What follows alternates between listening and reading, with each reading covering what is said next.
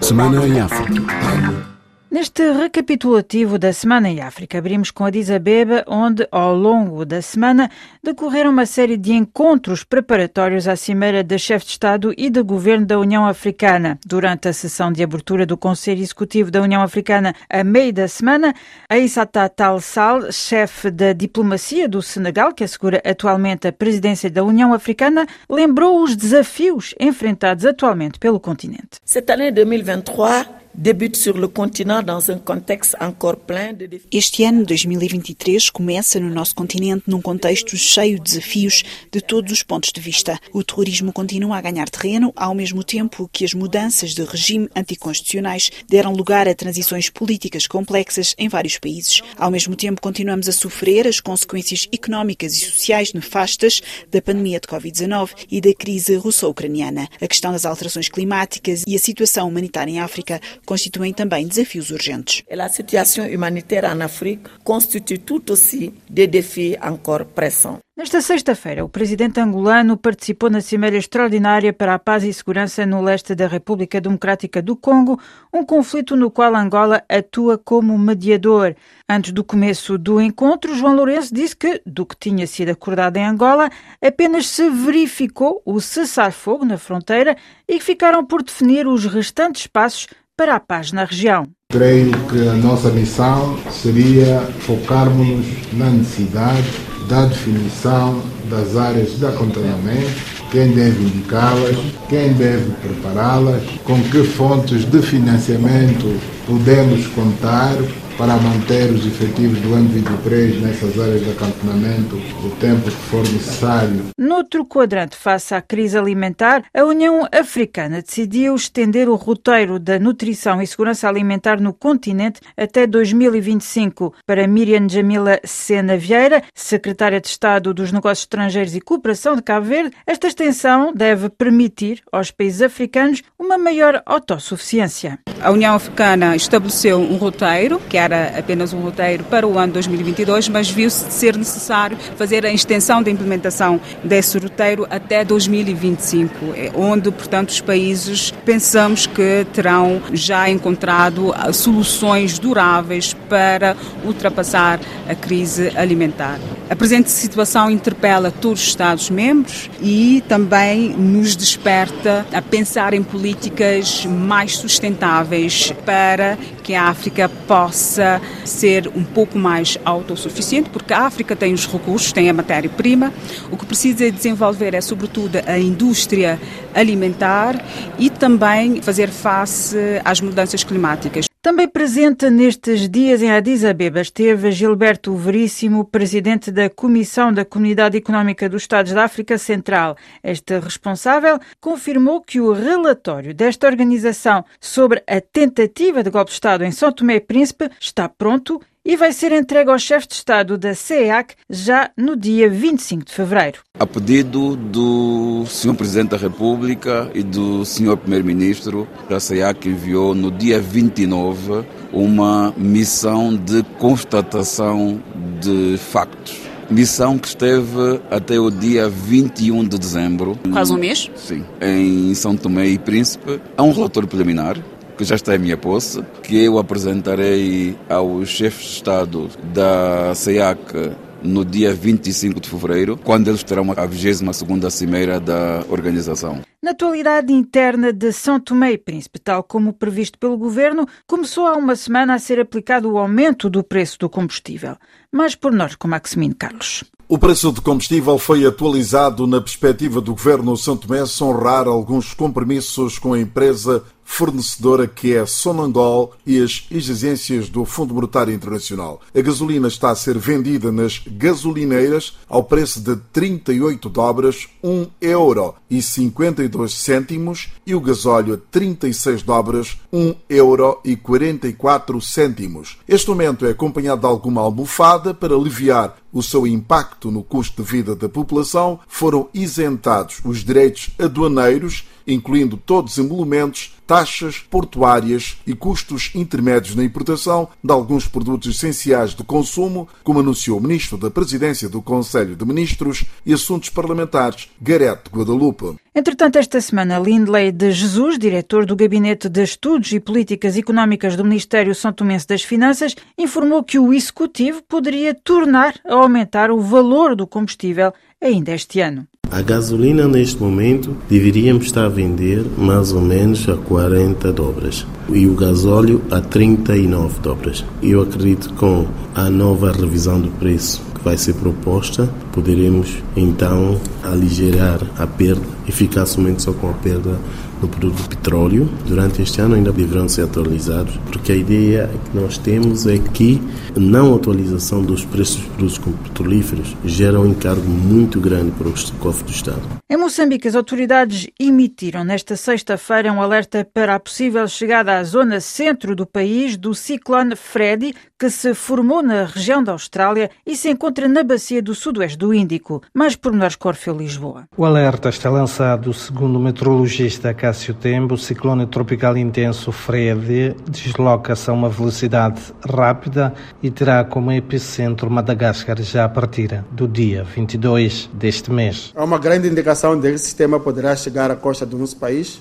As águas estão muito quentes, então tem condições de entrar com grande potencial em termos de intensidade do vento. Esse sistema poderá entrar como ciclone tropical, categoria 3, ou mesmo como ciclone tropical intenso, categoria 4. Mas nós estamos a mapear esse sistema. Para o chefe do Departamento de Bacias na Direção Nacional de Gestão dos Recursos Hídricos, Agostinho Vilanculos, a situação das bacias é de tirar o sono. É uma situação um pouco preocupante, de facto, porque se formos acusar com a informação do INAM, no caso do ciclone Fred atingir essas áreas, por exemplo, da região centro, nós temos essa bacia em alerta máxima, é de elevado risco, juntamente com a bacia do Licungo. As autoridades moçambicanas garantem contínua monitoria do ciclone Fred, que deve entrar para o canal de Moçambique no dia 24 deste mês. A chegada deste ciclone é antecipada pelas autoridades numa altura em que o país está há já vários dias debaixo de intempéries que provocaram inundações na sua zona sul, com balanço que nesta sexta-feira ascendia a pelo menos 10 mortos e várias dezenas de milhares de pessoas afetadas. Mais pormenores novamente com Orfeu Lisboa.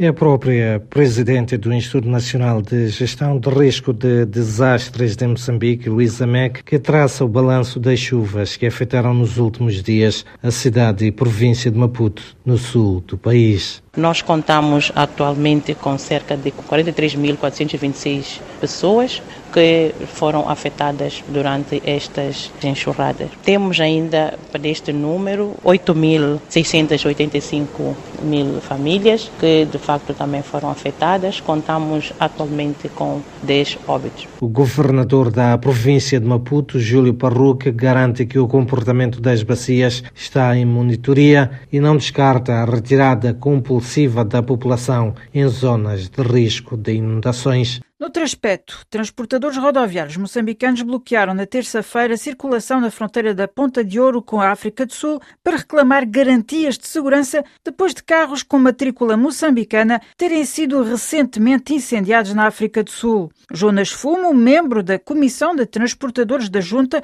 um dos terminais de Maputo, participou nessa ação de protesto. Chegamos na fronteira, falamos com a polícia daqui, temos uma inquietação porque carros que saem daqui para a África do Sul estão a ser queimados.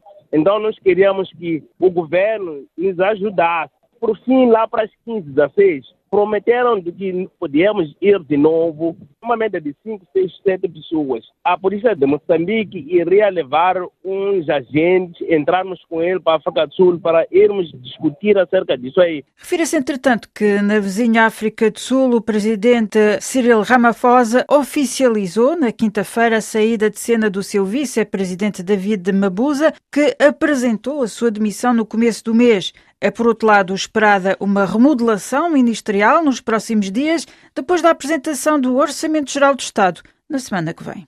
Entretanto, em Cabo Verde, esta semana foi marcada pela polémica em torno do Programa Público de Habitação Casa para Todos. O MPD no governo acusou o PICV, partido do atual chefe de Estado José Maria Neves, de desviar 100 milhões de euros desse programa. Mais por nós, Codeiro Santos. O atual chefe de Estado, José Maria Neves, que durante a execução do programa Casa para Todos era primeiro-ministro de Cabo Verde, foi abordado pela imprensa sobre alegados desvios de 100 milhões de euros do programa público de habitação. Disse é necessário uma profunda investigação da justiça e considerou as acusações de extremamente graves. Estas acusações são extraordinariamente graves e devem merecer a atenção dos órgãos de investigação criminal. Há um elemento fundamental que é a presunção de inocência e, portanto, quando um deputado faz no Parlamento uma acusação desta gravidade, teremos que necessariamente apelar primeiro à serenidade, à contenção. Na sexta-feira passada, no Parlamento, a deputada Isa Costa, eleita pelo MPD, partido da situação, denunciou o registro de suspeição de desvio de 100 milhões de euros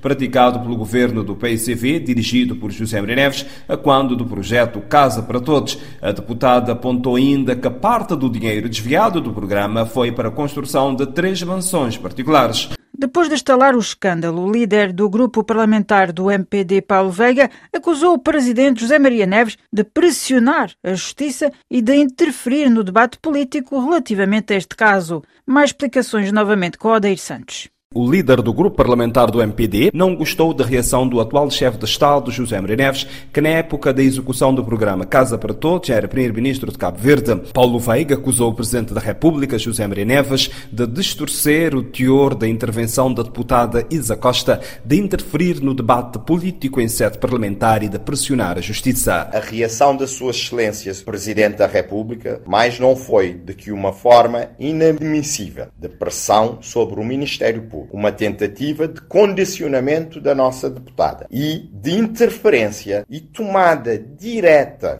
de posição no debate político em sede parlamentar, que violam claramente e mais uma vez a separação de poderes a que todos os órgãos de soberania estão sujeitos pela Constituição. Por iniciativa da Inspeção das Finanças, corre há já algum tempo no Ministério Público uma investigação sobre a execução do programa Casa para Todos por indícios de crime. Noutro quadrante, na Guiné Equatorial, as autoridades deram conta da morte de nove pessoas no espaço de um mês com a doença de Marburg, o que levou a OMS a reunir-se de urgência para tomar medidas no sentido de estancar aquele que é o primeiro surto no país desta febre hemorrágica extremamente letal.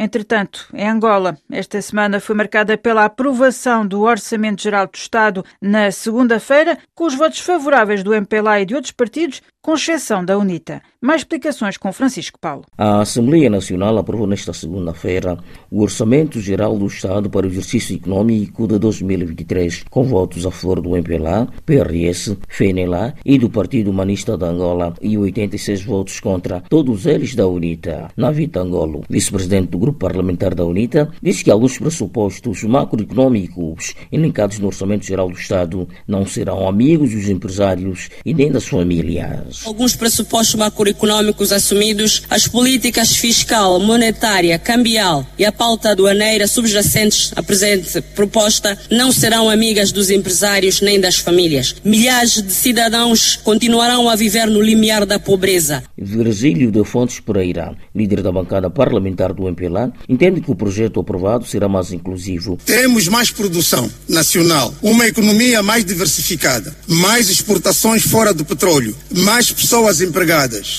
e com salários dignos e uma sociedade com melhor qualidade de vida. Por fim, na atualidade guinense, o antigo primeiro-ministro e atual líder do PIGC, Domingos Simões Pereira, foi novamente impedido há uma semana de viajar para o exterior a companhia aérea em que ia viajar, tendo informado ter recebido ordens expressas para não proceder ao seu registro. A companhia informou aos elementos do meu protocolo que se apresentaram no aeroporto que tinha recebido ordens expressas para não proceder ao registro da minha viagem. Para mim, isso é uma demonstração clara do nosso enorme déficit de cultura democrática. Ou seja, se nas vezes anteriores se fabricou todo o tipo de justificativo para dizer que havia algo que impedia a minha deslocação. Desta vez, na ausência desse algo, a solução é fisicamente impedir o meu acesso ao aeroporto. A nenhum guineense faz bem ouvir que em 2023 nós continuamos a impedir, por via da força, alguém de aceder a um espaço público. E assim fechamos esta semana em África. Obrigada pela vossa atenção